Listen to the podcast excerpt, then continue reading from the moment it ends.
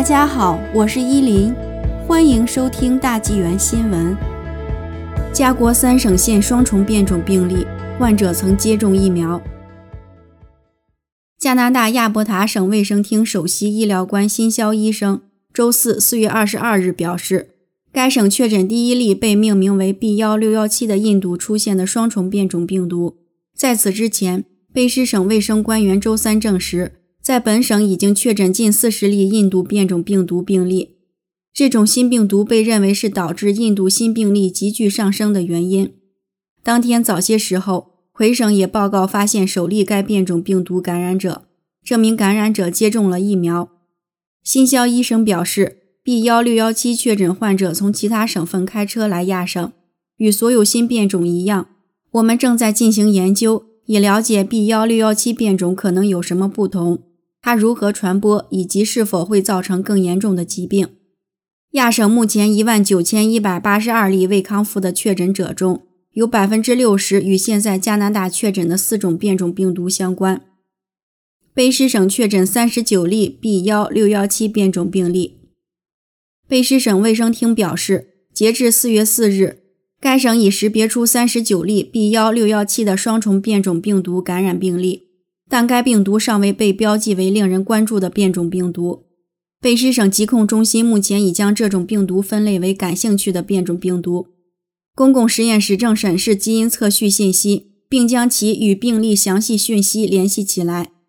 美国疾病管制与预防中心和世界卫生组织已制定新标准，对冠状病毒变种病毒株进行分类，分为感兴趣的变种、关注的变种和严重性高的变种。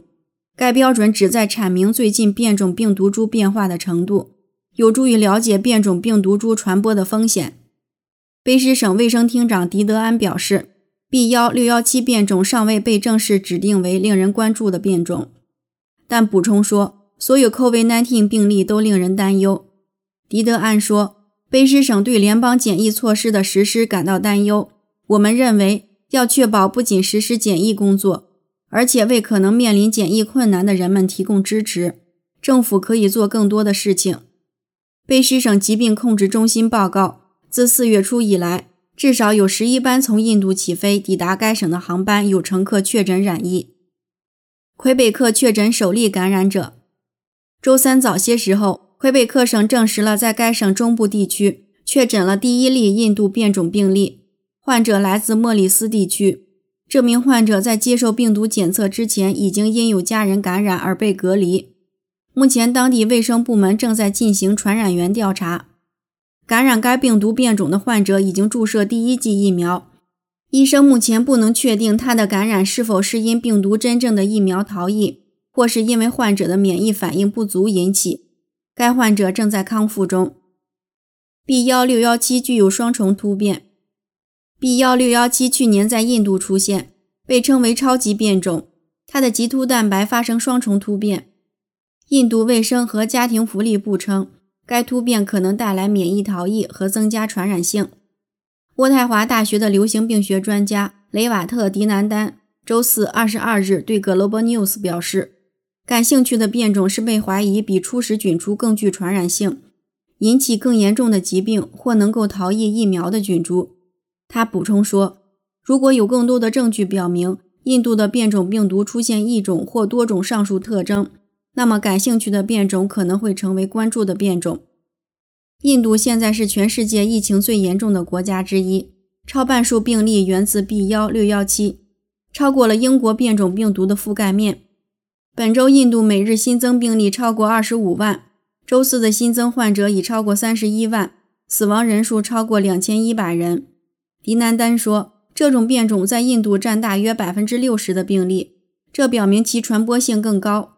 但他说，科学家仍然不知道该变体上的突变是否会导致更严重的疾病。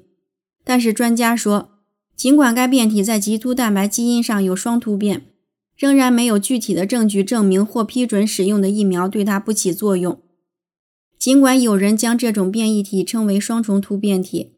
但麦克马斯特大学的传染病专家扎格拉博士表示，这是一种误称，会让人联想到超级病毒的假象。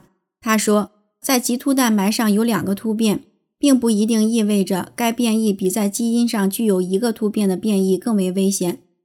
但德国罗伯特·科赫研究所在回答德国电视二台询问时指出，印度变种的两个突变导致抗体或 T 细胞的中和能力降低，其程度尚不清楚。这就意味着，接种了疫苗的人以及曾经感染过冠状病毒的人，也可能会再次被印度变种病毒感染。